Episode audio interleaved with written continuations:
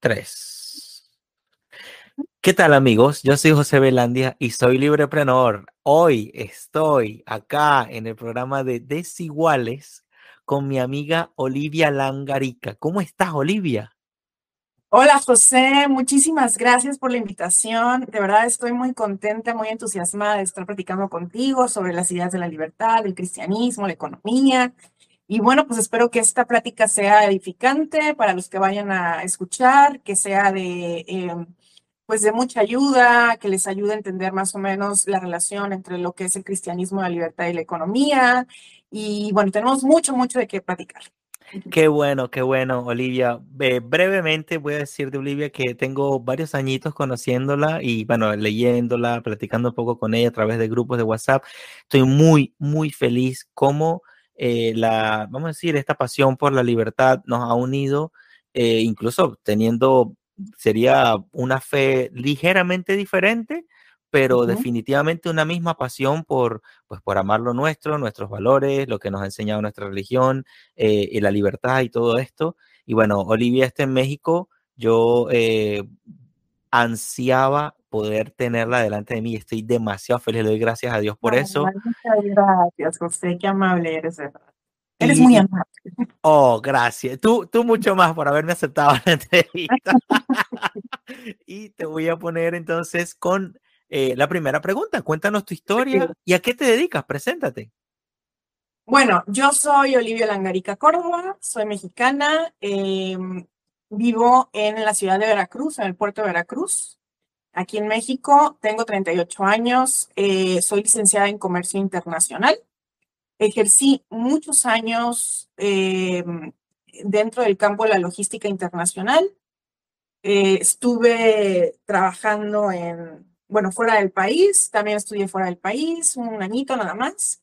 Y, y bueno, eh, hoy en día eh, me dedico a, sobre todo a la iglesia, a servir en la iglesia, a enseñar en la iglesia. Soy como tipo maestra ministerial. Eh, tengo trabajos independientes. Y bueno, básicamente eso. Soy cristiana, cristiana protestante. Y, y pues ya, esa es mi pequeña introducción.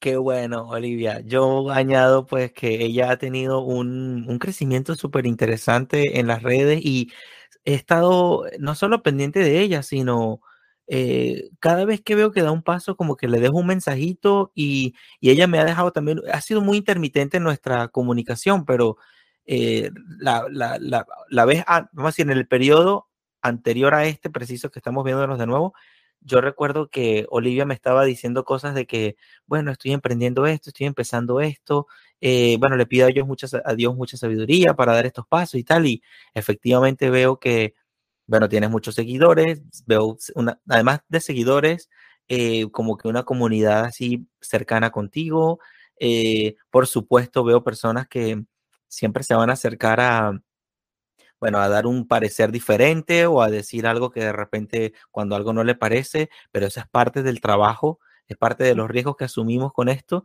pero siempre lo has llevado con, con mucha, yo creo que lo que tú decías, ¿no? Con mucha amabilidad y mucha claridad, claridad, mucha claridad. Eh, me encanta. ¿Cómo llegaste a las ideas de la libertad? Mira, yo empecé en, ¿cómo te diré? Claramente en el 2016 yo me empecé a hacer bastantes preguntas en el sentido sociocultural, ¿no? Respecto de la religión y el cristianismo. Y empecé a, de la nada, a discutir sobre temas sociales, eh, como es el homosexualismo, la, la adopciones parentales, eh, los matrimonios igualitarios.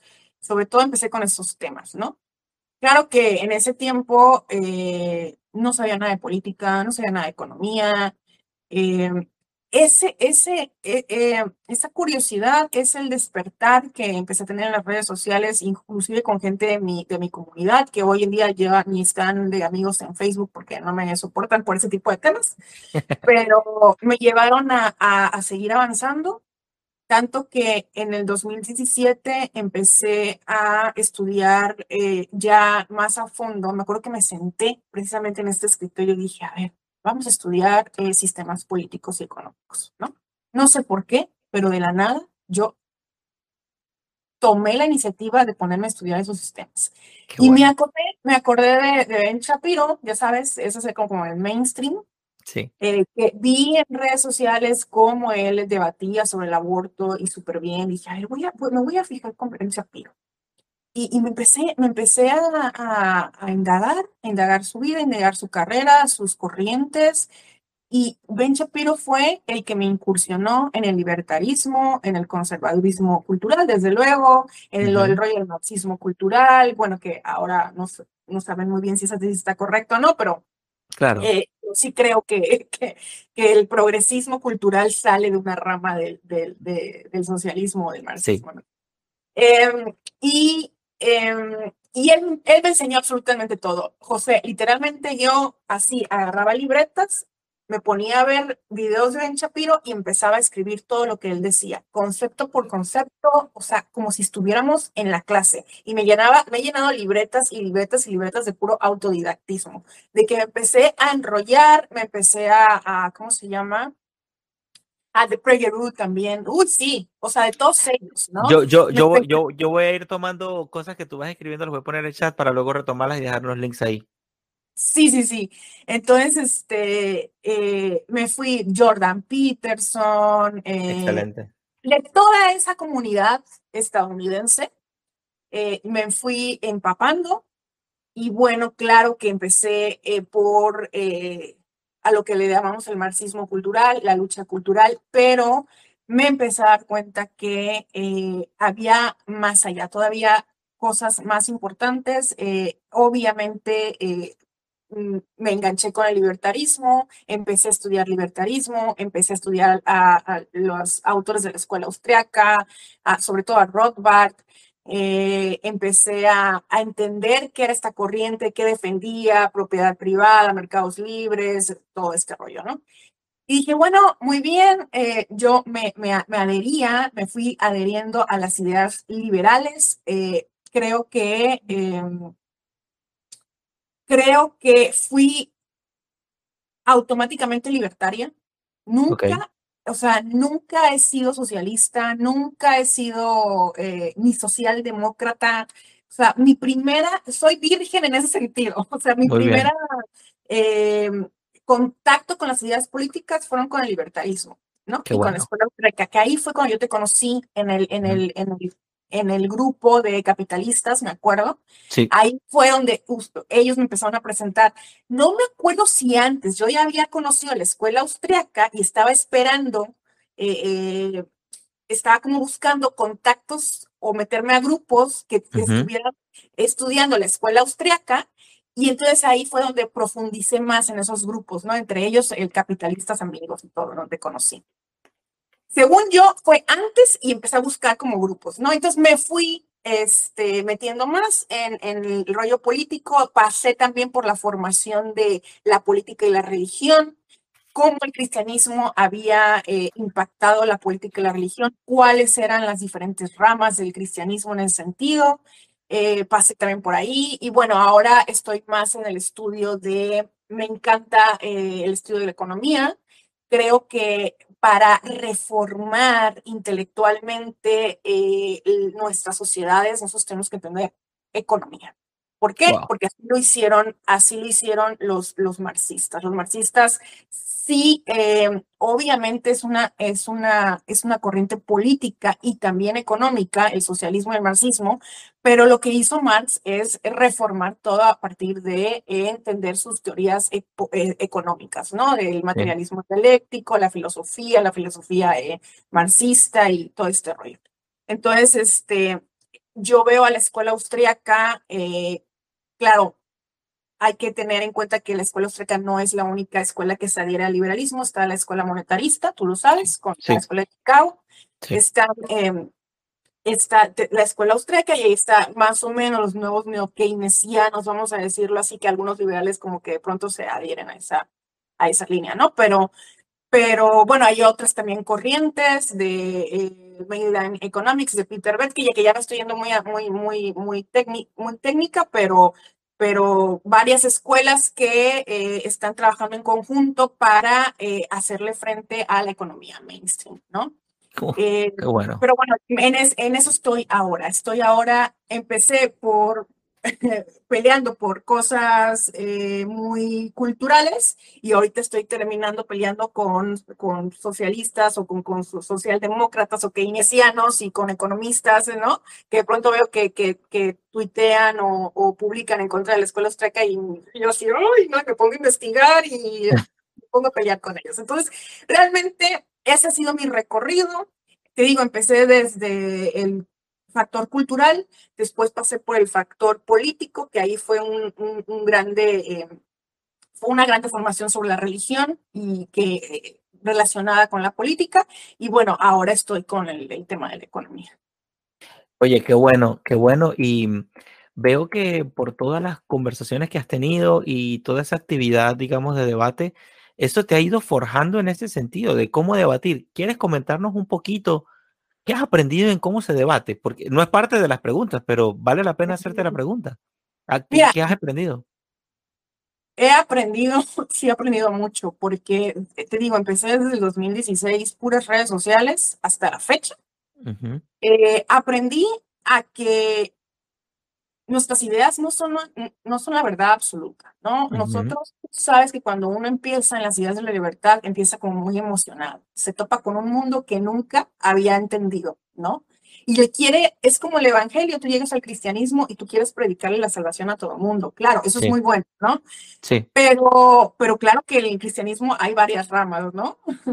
Así como tú decías al principio. Igual en la libertad, te topas con las ideas de libertad y se las quieres predicar a todo el mundo y de pronto crees que solamente una línea está correcta y de pronto empiezas a, a, a, estudiar más y hay mucho más líneas.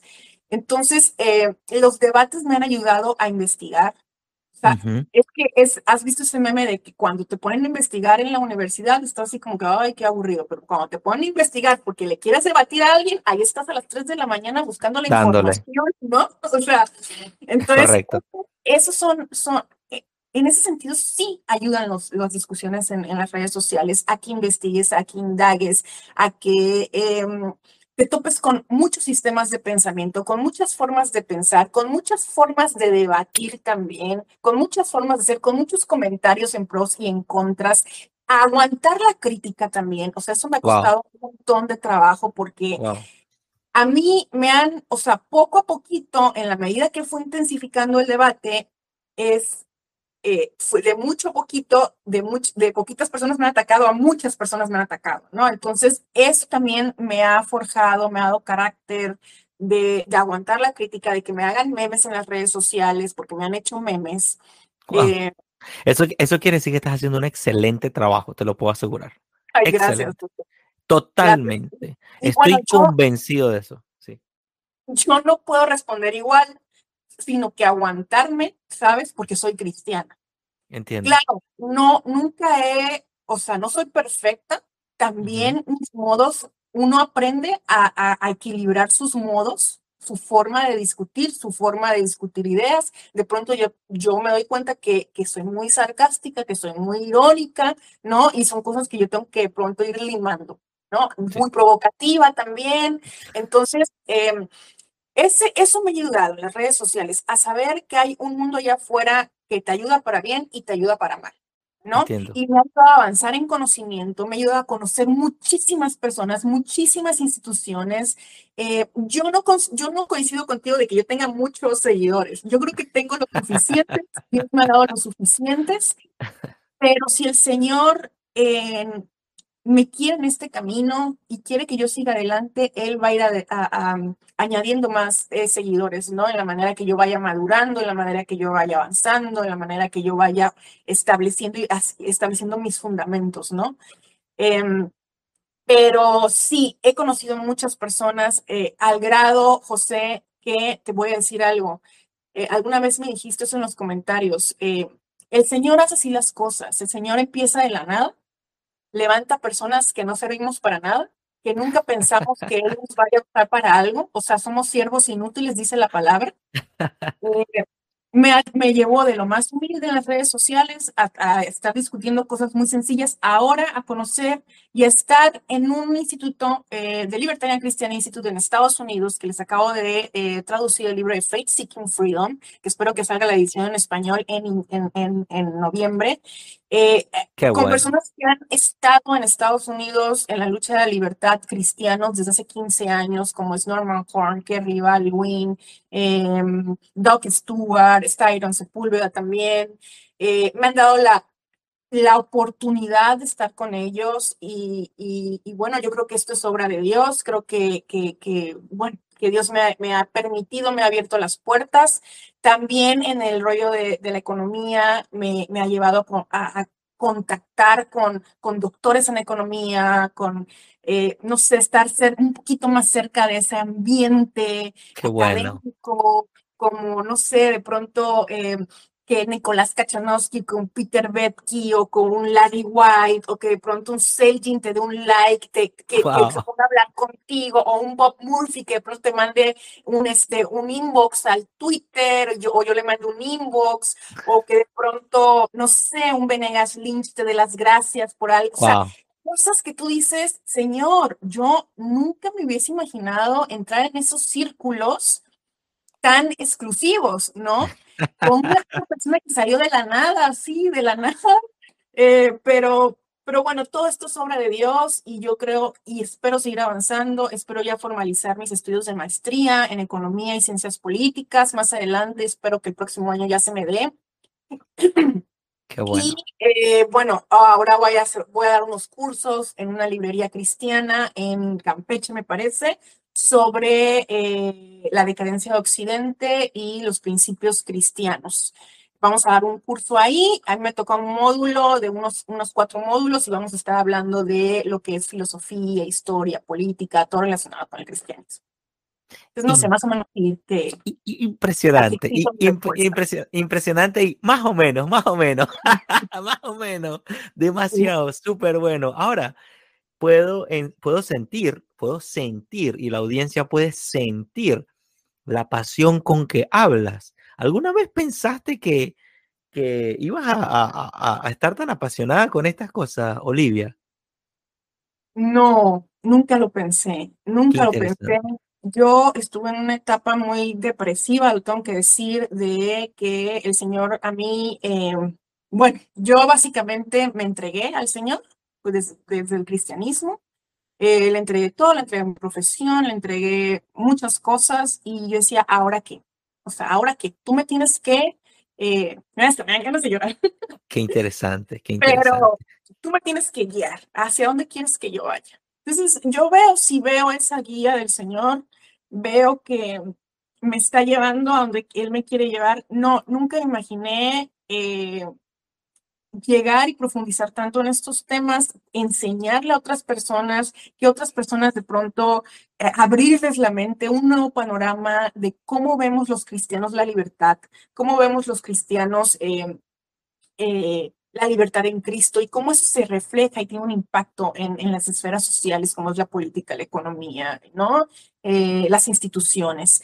Entonces, este, sí, me apasiona. Estuve en un tiempo de estudiar Biblia, Biblia, Biblia, Biblia, teología, teología, como tres o cuatro años. Me he leído la Biblia como tres o cuatro veces completa, o sea, em, y de ahí ha surgido todo el pensamiento, todo eh, eh, las reflexiones que yo he tenido sobre política y economía las he relacionado con mi teología y con los principios bíblicos. Y, y bueno, todo ha salido, o todas mis em, intereses han salido a partir de mis reflexiones bíblicas. Qué grande, y te lo aplaudo y con cuánta destreza. Por eso te digo, eh, no, no es entendida, totalmente de acuerdo, no es solo mérito nuestro lo que hacemos. Yo estoy convencido de lo mismo, es Dios que obra a través de nosotros, a pesar de nosotros, quisiera decir incluso. Eh, pero veo, perdón, quiero decir, veo, veo con cuánta destreza lo hace y, y también no es, tampoco es suerte Veo que has dedicado muchas horas, mucho empeño, mucho corazón, mucha mente. Aplaudo la claridad que tienes porque has ido separando, vamos a decir, lo relevante de lo irrelevante. Este mundo de las ideas también tiene precipicios, tiene, eh, vamos a decir, tiene sitios muy tentadores eh, y, y, confusos, pues yo creo que en esta, en esta sociedad tan sobrecargada de información, eh, también está sobrecargada de confusión. Entonces, creo que una cosa, eh, las, dos, las dos cosas van acompasadas. la vida de intenso estudio, de, cristianismo, por supuesto, y, el acercamiento a las ideas de libertad, y, esto de, de, enseñar a otros que da mucha alegría, porque hablas con alegría, o sea, te escucho, te veo feliz, y es algo que yo veo en las personas que hablan de la libertad, son gente que va, o sea, que la veo cada vez más feliz. Eso no quiere decir que tengan una vida fácil, tampoco quiere decir que no tengan, digamos, enemigos, aunque no me guste llamarlos así, pero para que la audiencia entienda, pues eso también le, le hace ganarse a uno unos enemigos por ahí, este, y le hace descubrir a otros que uno no sabía que eran enemigos de uno. Ah, porque cuando, cuando, llegan a un país, estos tipos poetas con a repetir recetas, uno los recibe con cariño y resulta que son los enemigos principales de uno. Lo hemos visto en Venezuela, en Cuba y en muchos otros países.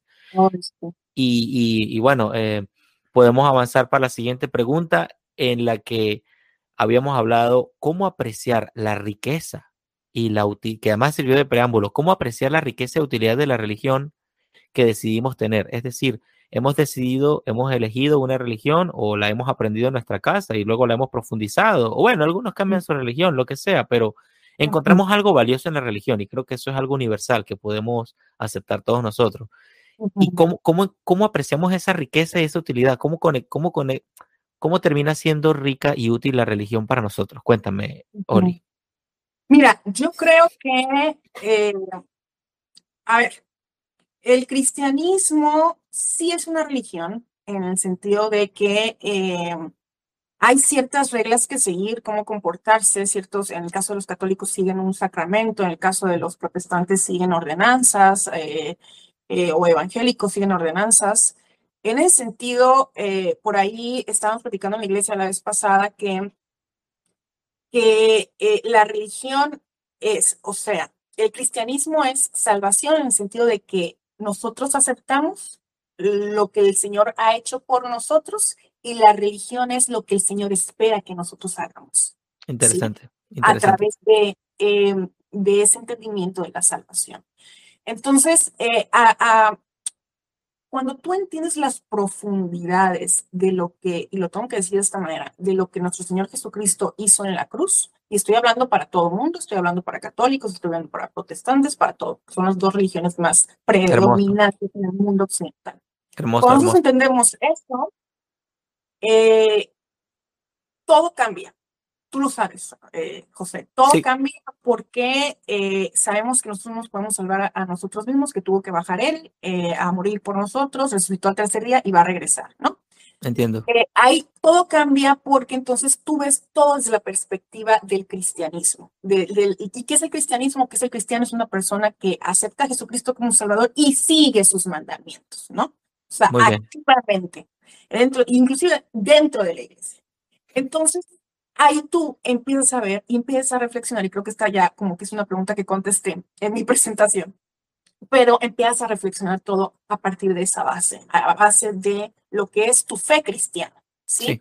Empiezas a, a, tener reflexiones mucho más intensas eh, a partir que es, por ejemplo, la Biblia. La Biblia es el libro, ya sabes, la palabra de Dios, y la Biblia tiene eh, modelos de vida, instrucciones, principios que aprender, eh, tanto para la vida como para, eh, tú lo sabes, para las instituciones, ¿no? Están hay algo que se llama las esferas de Kuiper, muy interesante, que el cristiano está envuelto en varias esferas, desde el punto de vista cristiano, desde la familia, en la iglesia, en el Estado, la política, en la economía, ¿sí? En, em, bueno, en la educación, en muchas, es Kuiper con K.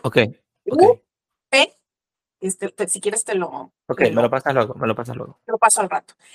Y em, vaya, estamos envueltos en todo. O sea, para el cristiano no hay una vida secular, ¿sí?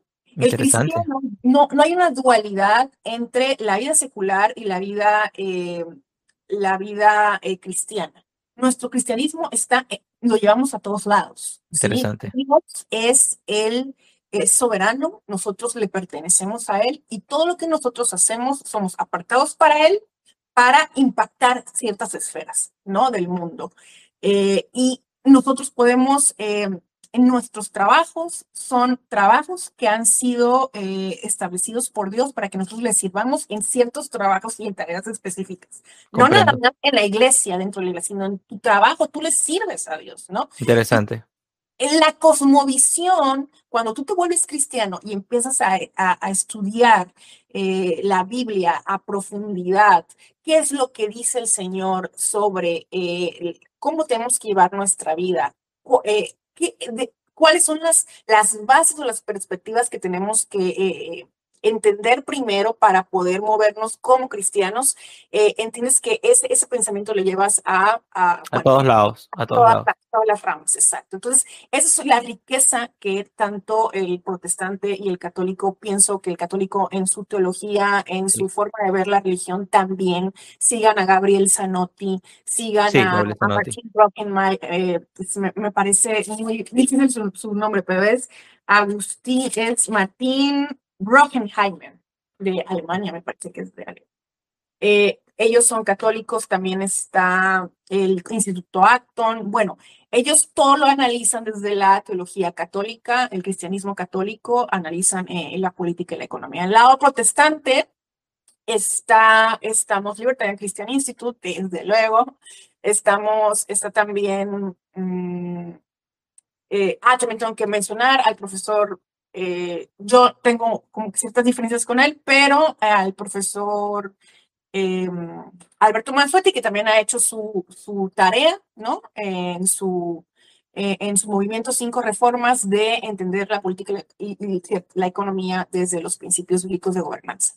Entonces, em, nosotros estamos haciendo y estamos desarrollando trabajo también en Libertarian Christian Institute y eh, bueno, espero poder ah, más adelante empezar a escribir artículos, empezar a hacer más eh, videos y todo este rollo, pero, pero sí básicamente es eso, no sé si se entendió bien. Sí, sí, veo que, veo que la, el, cristianismo te, bueno, creo que la palabra también es revelar, te revela unas facetas profundas de la vida y te da una luz eh, más, sí, una luz que, pues sí, valga la redundancia o la, repetición, ilumina pues tu, el, el, caminar de uno y, empiezas a ver cómo conectan esas cosas con una vida cristiana. Y vuelvo al punto, me gusta repetirlo, porque pues eh, incluso en el tema empresarial he aprendido que los errores no, los errores son parte del éxito y no nos alejan del éxito, sino nos acercan muchas veces al éxito. Pues cuántas, cuántos errores no hemos cometido, no solo, no solo lo digo de manera personal, sino las mismas instituciones, la misma sociedad. Hay como que un, un up and down y en el emprendimiento, que es lo que más me gusta repetir, hay muchos ups and down y que precisamente una persona llega lejos es porque, bueno, ha caminado y le ha pasado casi que de todo. Entonces, eh, esto, esto de una vida cristiana no, no, no le da la espalda a, los errores y las dificultades que tenemos, personales, teológicas, morales, como sea, sino que las toma en cuenta. O sea, están son parte del paquete, son parte del paquete y eso porque, claro, a mí me escuchan personas que son católicas, otras que no, y hay otras que probablemente ni siquiera se toman en cuenta la, religión, pero quiero realzar también la, importancia que tiene tener un código, porque a mí me encanta la palabra código, o sea, tener un código, algo que te constituye, que te da estructura, eh, el cristianismo es eso, te da, le da respuesta, te da una estructuración que sin ello, perdón, que no quiero perder esta idea tampoco. No, no, no, em, a mí me gusta ver personas que defienden lo que creen. O sea, no, no, no, quiero, no quiero fijarme tanto en si se equivoca o no, que los errores siempre se ven de lejos. Además, no, no conozco una persona que no se equivoque, sinceramente, todavía no la conozco. Eh, pero las personas que e, e, en este mundo vemos cada vez personas hemos visto por temporadas personas que no saben ni quieren defender nada. O sea, sinceramente... Pero, intelectual. Sí, sí. Entonces veo, cuando veo que alguien me dice, bueno, soy, no sé, teo, no sé, mao, mao, maoetano, no sé, no sé tantas religiones extrañas que hay, pero que alguien la defienda y diga, mira, yo creo esto, yo pienso esto, yo lo encuentro muchas veces superior a una persona que, que, que bueno, que no, que ni uno ni lo otro, pero que vive criticando, pero que todo es un problema, pero que todos están equivocados menos él, pero tampoco sabe qué defiende. Sobre todo hablando en el tema masculino, los hombres tenemos que saber qué defendemos, tenemos que saber por qué decimos que sí y por qué decimos que no. O sea, yo considero eso vital y eso me lo da la religión y, entre otras cosas, no, solo, no toda religión, hay otras cosas también que más técnicas, si se quiere, eh, pero, pero lo veo vital en la vida, pues que, que, tú puedas saber defender una cosa y la otra, y la libertad también te responde esas cosas, ver las cosas, como lo digo en eslogan, a manera de eslogan, ver la vida en clave de libertad, uno siempre ve lo que pierde en libertad, lo que gana en libertad, la libertad que está en riesgo, la libertad, la libertad que te puede quitar un sistema de gobierno, un sistema de economía, un sistema, bueno, X, Y, Z. Y bueno, eso, eso es lo que yo sí, quería lo que decías, definitivamente el cristianismo te eh, responde todas las respuestas que el ser humano se dice, ¿de dónde vienes?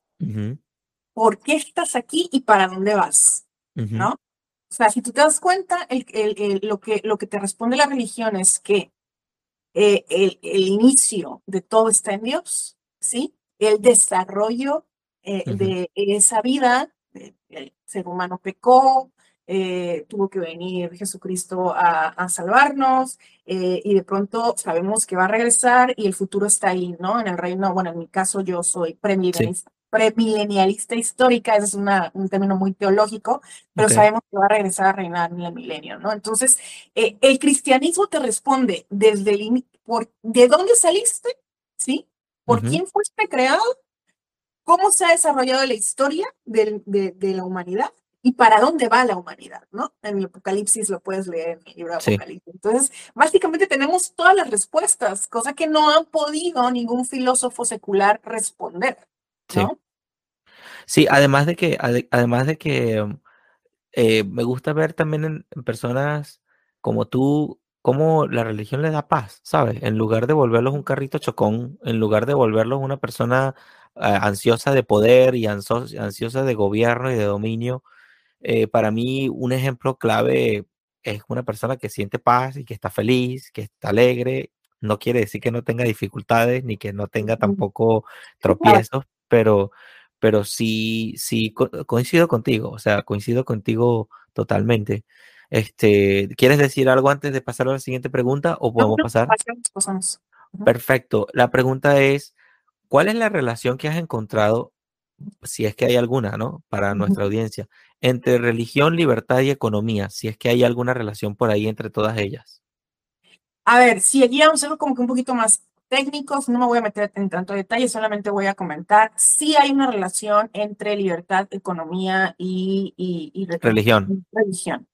Em, a ver, si nosotros vamos a la historia y nos retornamos a la historia, todos los sistemas políticos y económicos salieron de las reflexiones de la religión. ¿Por qué? Porque la religión fue la que estuvo gobernando por mil años, vamos a decirlo así, ¿no? A partir de Constantinismo, eh, la iglesia se estableció y bueno, ahí la iglesia, vamos a decirlo, gobernó, influyó durante mil años. Claro que ahí hubo muchos desarrollos en, en cierto sentido. Eh, y no en otros, ¿no? Comprendo, eh, comprendo. Eh, nosotros sabemos que la escolástica, empezando por ahí, eran monjes, eran eh, monjes católicos que desarrollaron varias teorías políticas y varias teorías económicas. De hecho, la teoría subjetiva del valor, tú lo sabes, sale de la escuela de Salamanca, ¿no? de donde los austriacos recuperan esa teoría con Menger. Sí. y bueno, Tú sabes que los orígenes y la influencia de la escolástica, sobre todo la escolástica tardía, en el Viejo Testamento tenemos a los padres de la iglesia que hacen teología y también puede sacar ahí muchas reflexiones políticas, económicas, los filósofos griegos, eh, de ahí salen los puristas romanos, eh, de ahí sale Santo Tomás de Aquino, que es el gran teólogo de la escolástica, ¿no? Sí. Que él, eh, bueno, ahí tiene muchas, muchas aportaciones. Y bueno, se viene la escolástica hispana, que es con Victoria, Sot, Victoria Sotas, Pilcueta, eh, Medina, Molina. Todos ellos eh, hacen eh, varias teorías políticas y económicas. Después viene, viene Locke, viene, pero antes de Locke viene Hugo Grotius, viene Samuel, siempre se me olvida su nombre, Hundelford. Eh, estos dos fueron muy influenciados por los escolásticos, también desarrollan teorías como el derecho natural, eh, la ley natural, el naturalismo, y de esa influencia también sale Adam Smith, sale toda la escuela escocesa em, de Ferguson, eh, Adam Ferguson, eh, Hume, todos ellos, ¿no? Entonces, eh, Locke en específico, que es el padre del liberalismo, vamos a decirlo así, sí tiene una influencia de la escolástica, pero él desarrolla una teoría política bien interesante, ¿no? a partir de qué, a qué pasan estos, estos sistemas. Yo pienso que el protestantismo, en mi caso, vamos a decirlo así, sí, sí, sí hace un trabajo importante porque no se puede entender el liberalismo sin la reforma protestante, y lo tengo que decir, ¿no? Em, lo que hace el liberalismo es que tiene antecedentes bíblicos y y, por ejemplo, podemos ver que la supremacía de la ley, la idea de que la supremacía no está en las instituciones, sino en la ley, y la separación de poderes, eh, está obviamente eh, la separación de poderes en, el, en el sistema republicano, eh, está muy, muy metido en el sistema protestante. O sea, no sé si te acuerdas los debates o, has estudiado los debates entre eh, Calvino y el, cardenal Sadoleto, donde Calvino decía, no, eh, la supremacía eh, de, la ley, la supremacía no está en las instituciones, está en la ley. Y el cardenal Sadoleto decía, no, está en las instituciones, no en la ley. Entonces, aquí vemos un, un, reflejo del pensamiento protestante en donde pensamos que eh, ante Dios somos todos iguales, ¿no? Y que Dios es la ley, ¿no? En ese sentido. Somos todos iguales y la supremacía está en la ley, en el sentido de que los cristianos vemos que la ley de Dios es lo, lo que gobierna. Bueno, eso, se, eso se, se refleja en el pensamiento liberal y el liberal dice, no son las instituciones, es la ley que se crea, ¿no? Comprendo, comprendo y que el poder no se puede concentrar en uno solo. Entonces, ¿cómo nace el liberalismo? El liberalismo nace en contraposición a la monarquía absoluta, que en ese tiempo gobernaba, que estaba corrupta, que se había corrompido la monarquía. Y eh, eh, yo creo que tú tienes aquí como diferencias conmigo, yo lo sé, pero em, eh, nace así el liberalismo contra el sistema monárquico para, y dice, no puede estar, no puede estar el poder eh, acumulado en una sola persona. Tiene que ser descentralizado. ¿Por qué?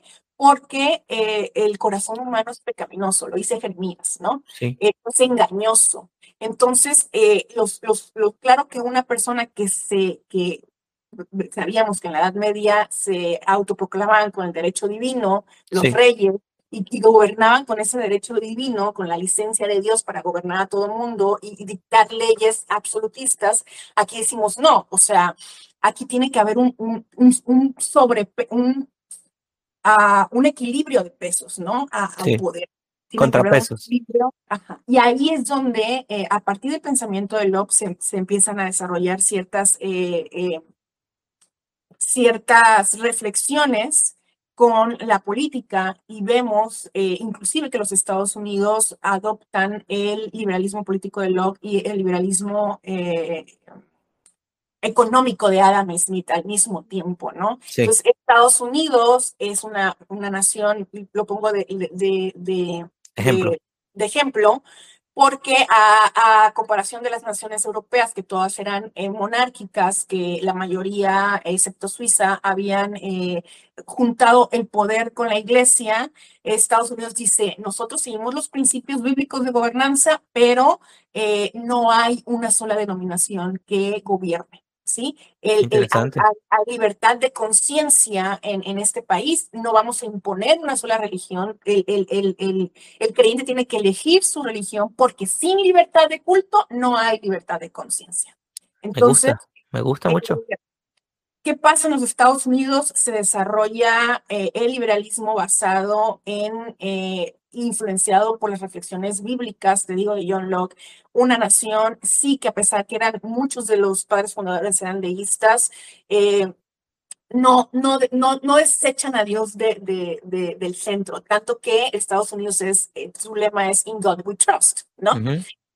y así nace, nace con con una nación liberal en lo político y en lo económico, con valores cristianos, tú lo sabes, muy bien arraigados, porque los que levantaron esa nación fueron los puritanos, que llegaron, entre otras denominaciones, en el siglo XVII y XVIII, y así nacen.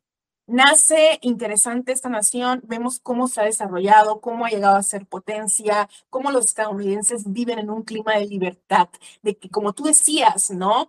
Eh, tú decías que los mismos estadounidenses, eh, ellos son valoran muchísimo el esfuerzo, el trabajo, eh, el, ¿cómo se llama? La prosperidad, el, el, el, que, el que tú te ganes el, el pan eh, con tu frente, con el sudor de tu frente, ¿no? Y que tú te desarrolles con tus propias habilidades y con tus propias capacidades.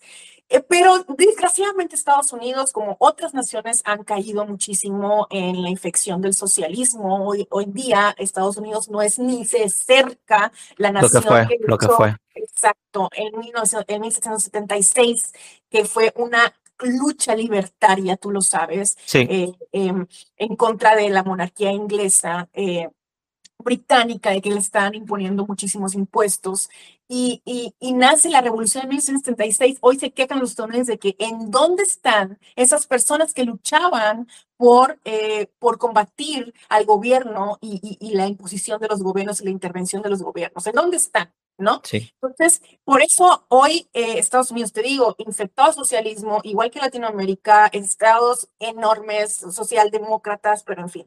Eh, de ahí eh, sigue también, eh, creo que también hay que mencionar un poco la relación entre cristianismo y prosperidad con Max Weber. En, yo les recomiendo que lo lean. No estoy de acuerdo con toda su tesis, pero en la mayoría creo que es una tesis bastante eh, que ha comprobado, ha, tenido comprobaciones empíricas bastante interesantes. Eh, su libro es, aquí lo tengo, La ética protestante y el espíritu del capitalismo, y él empieza a explicar cómo en en ciertas naciones protestantes a través de ese cambio de mentalidad que hubo cuando se reformó la teología en el siglo XVI y XVII, hubo un cambio de mentalidad. Ya los protestantes veían el trabajo no como un pecado, como algo pesado, sino como una bendición de Dios. Entonces, a partir de ahí, eh, la ética del trabajo del protestante, de su inversión, de esa vida ascética que tenía el protestante y de entender que Dios eh, era eh, el primer trabajador de la tierra en Génesis, porque Él creó y trabajó la tierra durante siete días creando.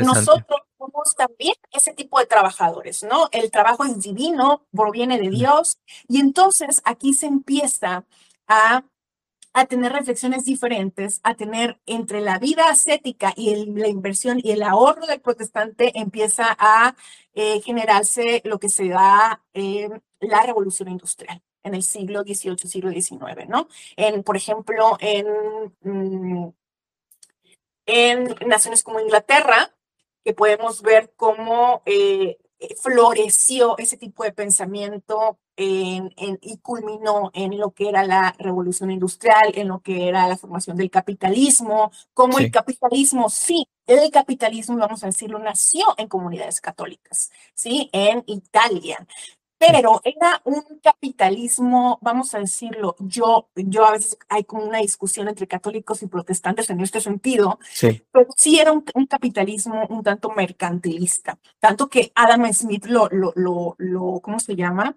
Lo denuncia. Lo denuncia, ¿no? Denuncia el mercantilismo. Y, y y sí se da en estas naciones, empieza a desarrollar en Europa en siglo XVII, XVIII, XIX el liberalismo y el capitalismo gracias a que eh, hubo un cambio de mentalidad en la teología. Eh, yo te quiero leer aquí una frase de Wesley, de John Wesley, que es, un, es, un, es el padre de la teología metodista. Eh, fíjate lo que dice, es bien interesante, te lo voy a decir.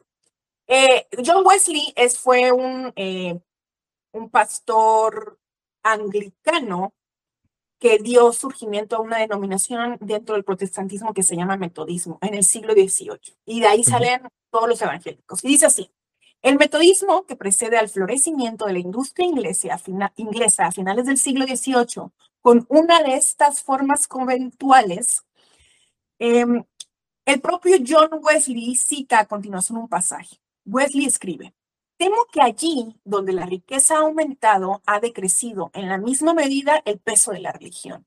Pero ello no veo cómo. Eh, según la naturaleza de las cosas, haya de ser posible que algún renacer de la auténtica religiosidad pueda tener una duración larga. Pues la religión ha de generar necesariamente tanto industriosidad como frugalidad. Y estas no pueden producir más que riqueza. Pero si aumenta la riqueza, también aumenta el orgullo, la pasión y el amor al mundo en todas sus formas. ¿Cómo ha de ser posible que el metodismo, que es una religión del corazón y que ahora florece como un árbol en primera, permanezca en esta situación? Los metodistas se vuelven por doquier, industriosos y frugales, por consiguiente. Aumenta su posición de bienes. De ahí que crezca su orgullo, su pasión, sus placeres carnales y mundanos y su arrogancia. Así resta ciertamente la forma de religión, pero el espíritu desaparece poco a poco. ¿No hay un camino para evitar esta decadencia continua de religión pura? ¿No podemos impedir que la gente sea industriosa y ahorrativa? Tenemos que exhortar a los cristianos a que ganen todo lo que puedan y a que ahorren todo lo que puedan, es decir, a que se vuelvan ricos entre comillas. Sigue la exhortación a que los que ganan todo lo que puedan y ahorran todo lo que puedan, también den todo lo que pueden para crecer así en gracia y acopiar un tesoro en el cielo.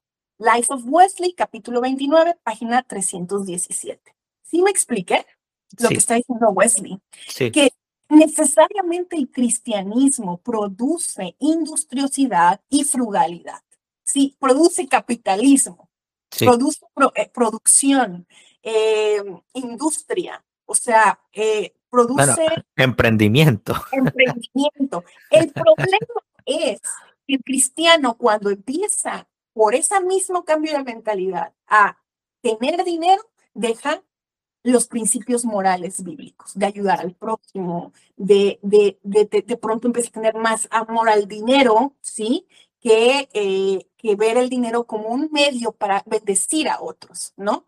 Entonces, hay, nosotros los cristianos tenemos que eh, tenemos que saber ser equilibrados. Sabemos que tenemos que producir, que tenemos que trabajar, que tenemos que ahorrar, que tenemos que ser prósperos, pero que toda esa riqueza que el Señor nos da, tenemos que darla a otros y bendecir a otros con nuestro trabajo. ¿sí? Y no, no tener amor al dinero, sino amor a Dios que nos da dinero. Sí, de hecho, eh, tú decías algo muy bonito de que uno trabaja para Dios y también yo lo aprendí, también yo lo he aprendido en mi, en mi iglesia o bueno, en mi, lo que me han enseñado en el cristianismo también es ofrecer mi trabajo a Dios. O sea, le ofrezco lo que hago a Dios, aun cuando, cuando, pues, pues, sí, hay veces que uno tiene un trabajo que de repente no le gusta mucho, pero si uno se lo ofrece a Dios, uno lo ve con otra perspectiva y uno logra conectar su actividad humana con su vida divina, no sé, con su vida religiosa, con conecta, tú también lo mencionabas, y es bonito verlo, ¿no? O sea, es tan bonito ver cómo, cómo coincidimos tanto. O sea, yo he hecho, tocó música en una, algunos sábados en una iglesia que por cierto es pentecostal, que es tu denominación, ¿cierto, Oli? Ah, poco. Sí, sí, sí, sí. Y como yo, pues veo muchas cosas en las que coincidimos y veo también la riqueza en ambos lados. Veo la riqueza que tienen ellos. riqueza no me refiero eh, monetaria o, en material, que la tienen, igual que otras religiones también, pero también la riqueza cultural, la riqueza de, decir, wow, mira, esta gente tiene esta, esta costumbre, esta disciplina, y nosotros como, por lo menos en mi caso católico, yo digo, wow, hay cosas que yo tengo que también son muy valiosas, y, apunta, y apuntamos a eso de, del tema de la libertad. Veo también, no, también tengo que mencionarlo en honor a la justicia, hay católicos que no se han enterado del tema de la riqueza ni de la libertad, y que hay una especie de trasnocho que precisamente hay que redescubrir. Y escuchándote que has paseado por tantos autores y tantos libros y tantas ideas que se te han presentado en la mesa, en, la, en, la, en las páginas de tantos libros, hay una evolución, que no me gusta la palabra evolución, hay un desarrollo, quizás es la palabra más bonita, hay un desarrollo de ideas y hay un desarrollo cultural. Eh, la sociedad a veces da retrocesos y da avances, pero me, me, me gusta decir también que no hay que perder la memoria. De hecho, yo pienso hacer una, una, una sección. Todo esto ha sido, eh, estos episodios de Desiguales han sido con amigos muy queridos y muchas veces jóvenes. Tú eres de las, tú tienes, tienes, tú tienes tu edad, yo tengo dos años menos que tú.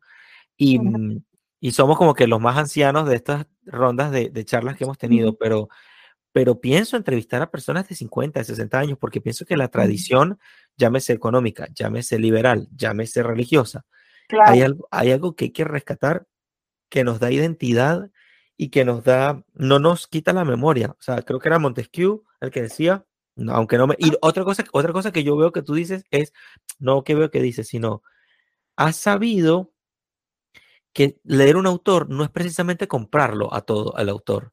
Que, que, ver un libro no es necesariamente asumir por completo el libro, que lo que nos hace investigadores es precisamente un método y que tú estás enterándote, informándote.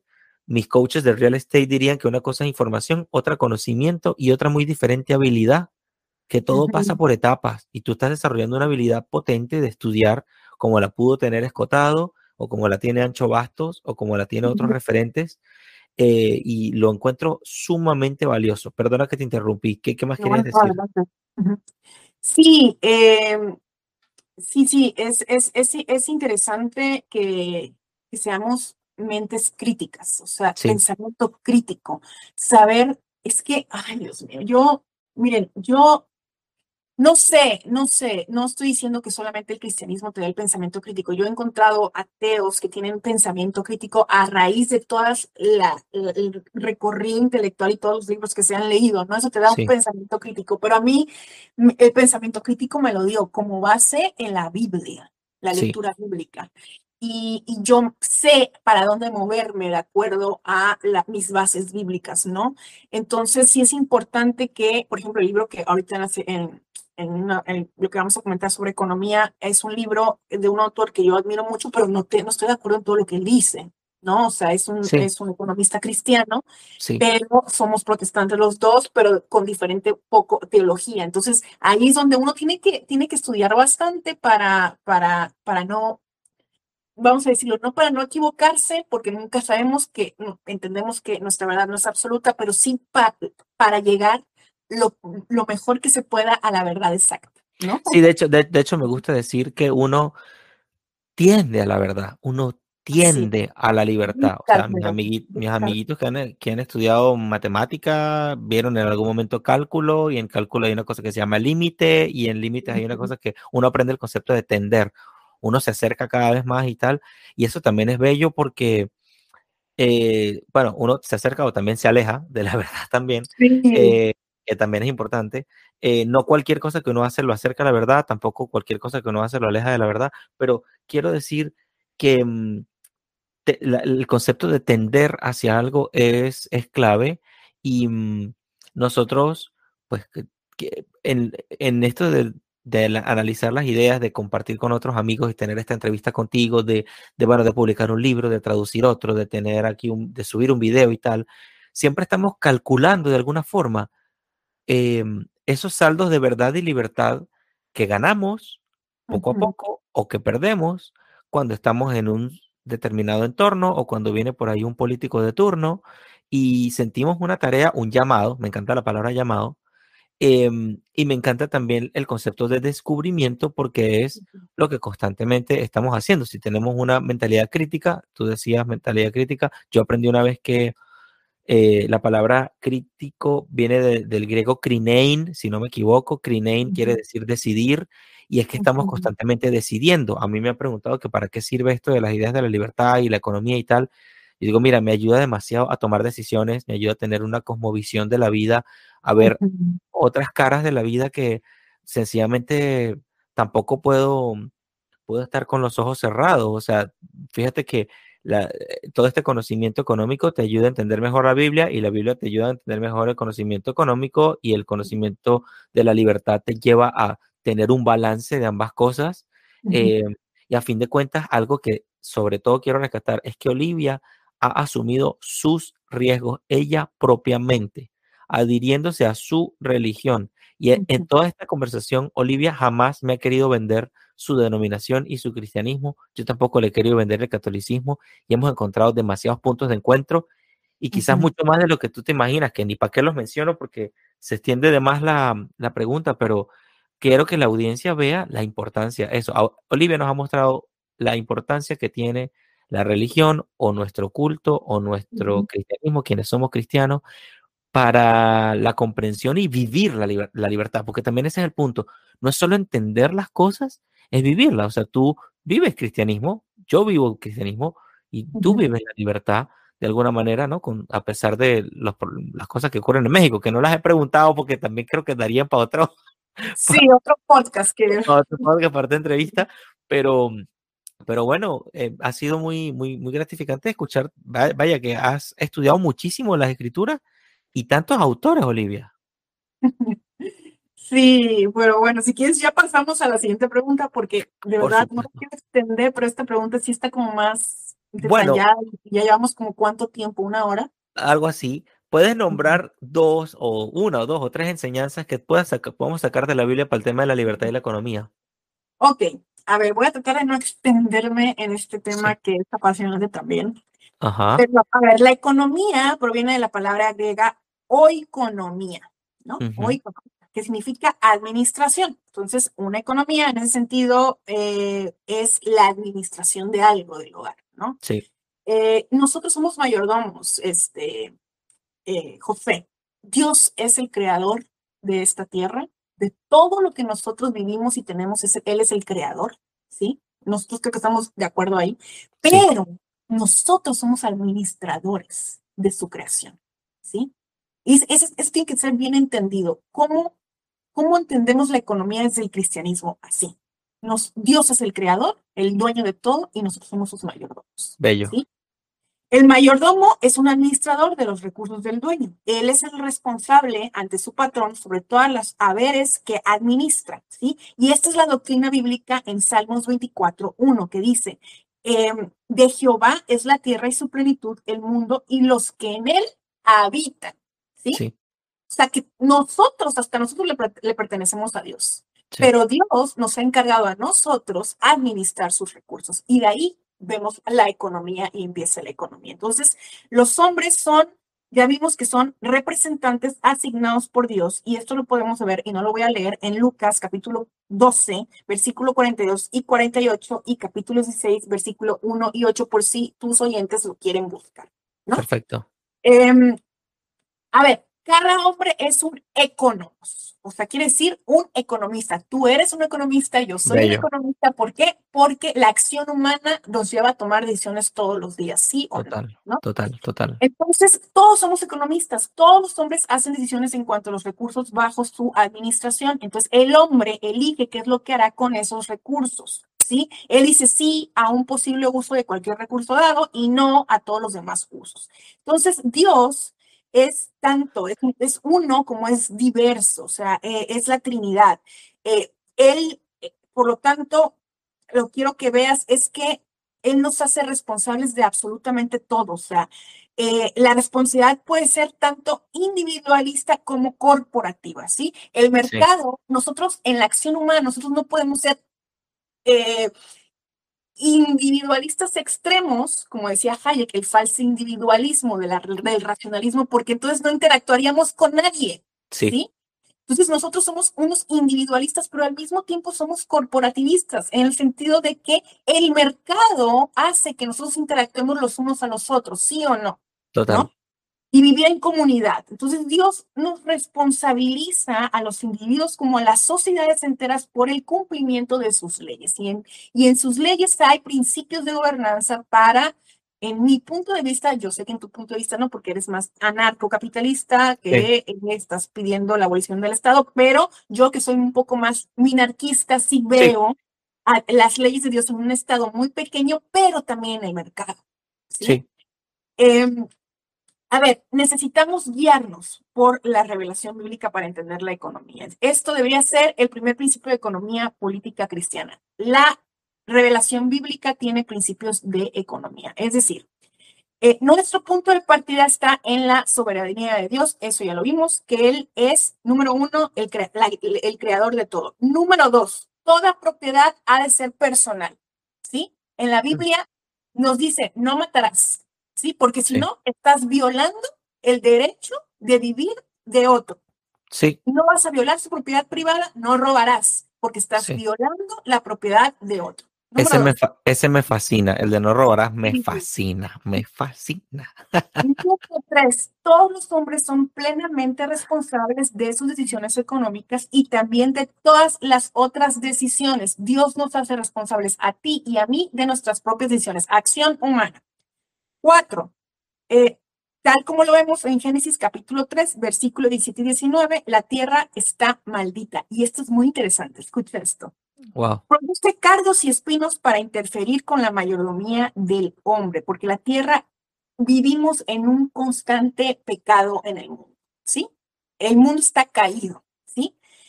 Por lo tanto, la mayordomía de dominio que en el Génesis teníamos con Dios directamente y se cayó gracias al pecado, no se cae la mayordomía, sino que cambia el sistema, ¿sí?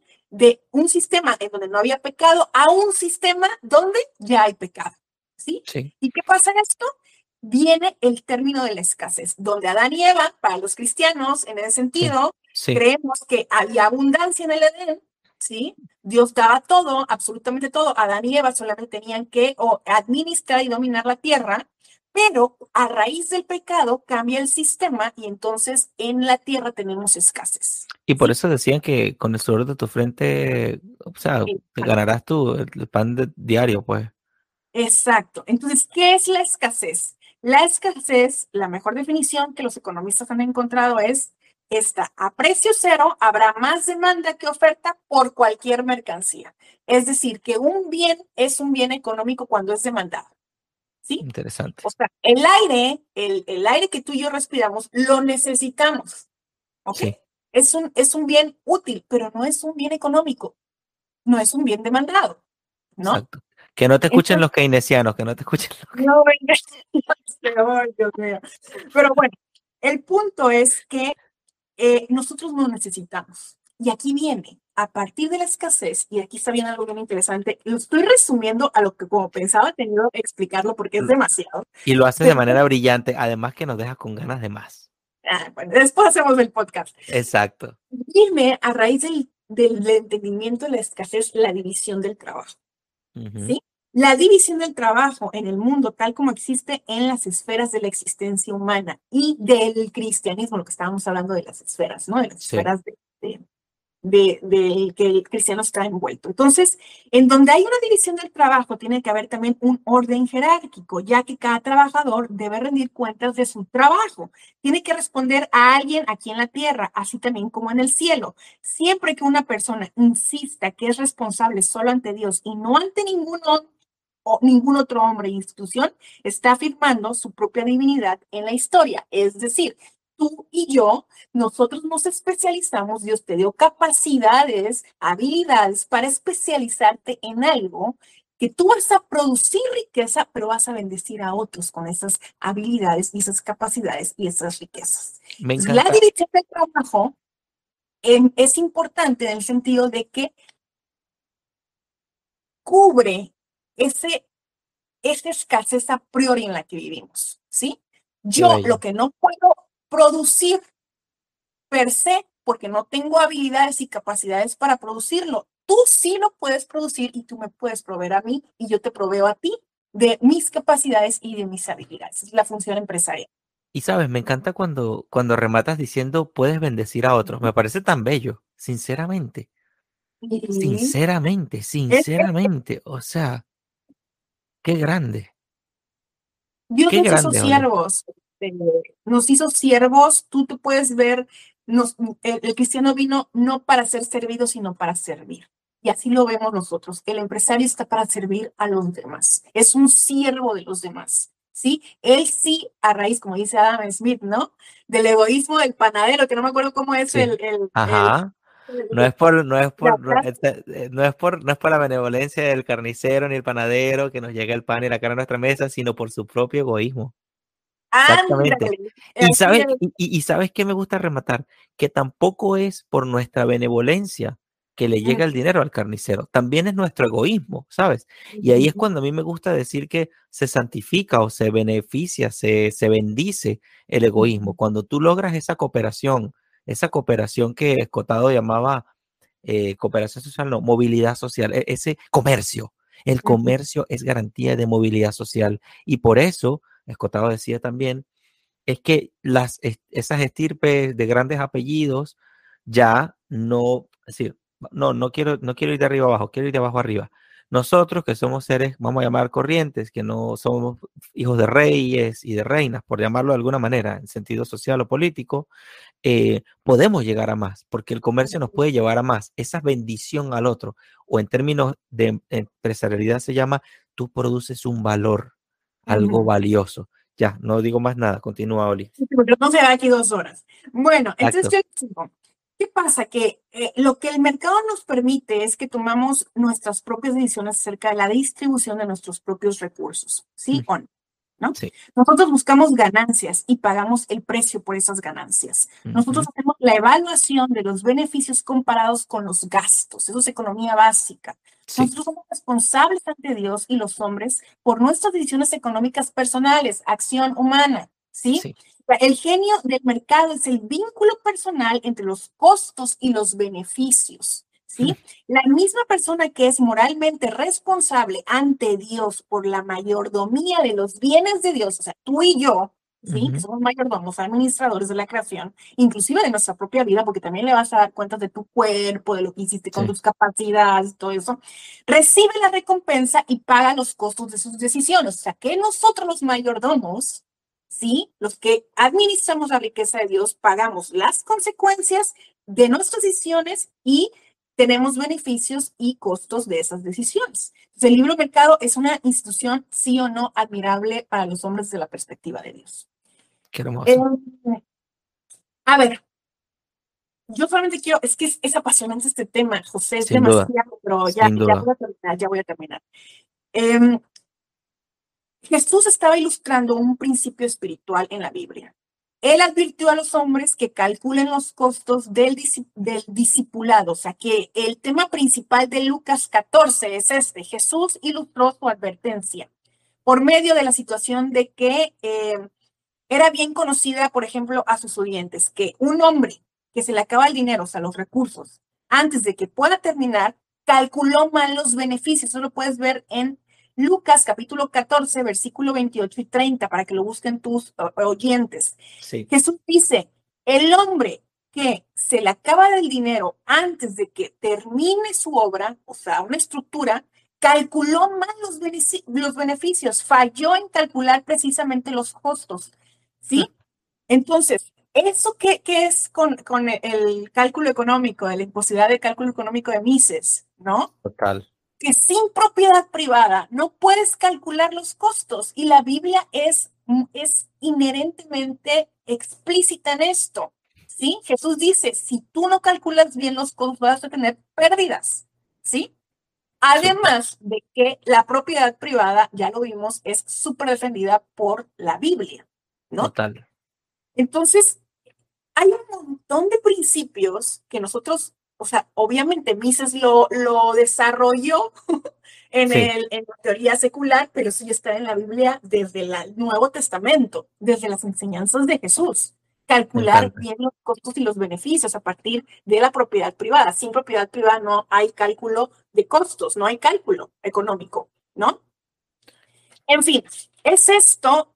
También creemos, eh, la Biblia te dice, el futuro no es cierto, es incierto, eso lo vemos también en, en, la escuela austriaca, que el futuro es incierto. La Biblia nos advierte acerca de esto, el hombre no puede saberlo todo perfectamente, sin embargo, tiene que enfrentar el futuro según su conocimiento y sus recursos de hoy. Tú y yo no, no sabemos qué es lo que nos depara. ¿Sí? Pero sí tenemos que enfrentar con nuestros propios recursos eh, y con nuestros conocimientos en lo que vamos a, a las decisiones que vamos a tomar. Entonces, los hombres tienen que calcular los costos de alcanzar sus metas en el futuro. Tú y yo tenemos que tomar ese riesgo de calcular los, los, los costos a futuro para tener metas. Si esas metas no se hacen, quiere decir que calculamos mal. ¿Sí? Pero sí, se hacen, quiere decir que tuvimos un buen desarrollo de cálculo. Por eso, por eso la empresarialidad y el cálculo económico están clave también, claro, exactamente. Exacto, exacto, eh, Israel Kirchner. Sí. Eh, y todos sabemos que tanto nosotros como todos los demás cometemos errores constantemente cuando tratamos de calcular los costos y los beneficios futuros, ¿no? Entonces, que no somos perfectos, somos pecadores y el futuro no es incierto, pero claro, siempre de la mano de Dios, dice la palabra de Dios que eh, todos nos ayuda para bien cuando nosotros estamos entendidos en la palabra. Básicamente es esto, este, es, era muchísimo lo que yo te quería decir, pero es en resumidas cuentas cómo la Biblia tiene principios políticos de gobernanza y tiene principios económicos que tenemos que, que yo veo reflejada en la armonía de eh, la escuela austríaca. Por eso me encanta la escuela austríaca. Eh, yo veo como que a pesar de que fue, fue desarrollada por, por autores seculares, veo la armonía con las escrituras, ¿no? Con, con el pensamiento económico cristiano y veo cómo el libertarismo y el liberalismo también es consistente con el pensamiento político cristiano. Me encanta. Y ahí se ve también cómo las instituciones siguen a la ley. O sea, cómo, cómo una cosa está unida con la otra y cómo las personas con esa intuición, pues yo diría que actuando de, con rectitud de corazón, pues se encuentran de nuevo con la tradición de las escrituras, pues, o sea, es como que es esa ley natural, es esa ley, sí, del sistema querido por Dios, diseñado, me encanta la palabra diseñado, diseñado por Dios, me encanta esa palabra. Yo quisiera recomendar este libro, de donde saqué más o menos este pensamiento de Gary North, entrega incondicional a los cristianos. Eh, sobre todo cristianos protestantes, y les recomiendo estudiar un poquito teología eh, para que entiendan más o menos el pensamiento de Gary. Es muy bueno, es un eh, cristiano protestante reformado. No estoy de acuerdo con él en varias cosas de la en sentido teológico, pero en sentido económico totalmente de acuerdo. Entonces, muy, muy recomendado ver la economía desde la, los principios bíblicos de, económicos en la Biblia. Súper bueno, Oli, súper bueno. Y cerrando, Quería preguntarte, bueno, la pregunta decía, ¿qué actividades podemos llevar a cabo para compartir y enseñar la importancia de la fe, libertad y la economía? Que es prácticamente lo que tú haces. Que se resumiría en cómo, cómo le empezamos a hablar, es la pregunta que siempre hago al final, ¿cómo le empezamos a hablar a nuestros amigos, a nuestra familia, a nuestra gente o en nuestras redes? ¿Cómo empezamos a hablar desde libertad? ¿Cómo pudiéramos hacerlo? Mira, yo, pues yo empecé en las redes sociales a publicar sobre el libertarismo, a pesar de eh, de que fui leyendo de mucho a poco, de perdón, de poco a mucho. Eh, usar sus redes sociales. Eh, a ver, chavos, los que vayan a oír este podcast, eh, no se emocionen. Todos hemos pasado por esos errores de emocionarnos con las ideas de la libertad y todo, pero yo, mi recomendación es que se cultiven de que estudien muchísimo, de que lean, de que aprendan de las personas que ya pasaron y que tienen años en esto, que han escrito libros. Yo quiero recomendar a, a ver, yo tengo aquí unas recomendaciones. Espérame, libros, libros interesantes sobre economía y eh, cristianismo, política y cristianismo. Eh, Martín Rogenheimer, Libertad Económica, Capitalismo y Ética Cristiana, para los católicos sobre todo. Martín Rogenheimer, sigan a la Austrian Institute en Twitter, ¿sí? Eh, Campeones de la Libertad, eh, con, em, no tengo el, no me acuerdo muy bien, creo que es de Dalmacio Negro, creo, Campeones de la Libertad. Dios nos hizo libres, de Gabriel Pesén, este, este acaba de salir en una editorial, ¿sí? Dios nos hizo libres. Okay. Gabriel, okay. Gabriel. Raíces Cristianas de la Economía de Libre Mercado con Alejandro Chafuden, ¿ok? Eh, Foundation of Economics, a Christian View de Sean Rittenor. Después te paso bien el, el, autor. Perfecto. Eh, ¿Quién más? Ah, lean a Max Weber, obviamente, ética, la ética protestante del espíritu del capitalismo. Lean a eh, Bastiat, Freddy Bastiat, obras escogidas, por favor.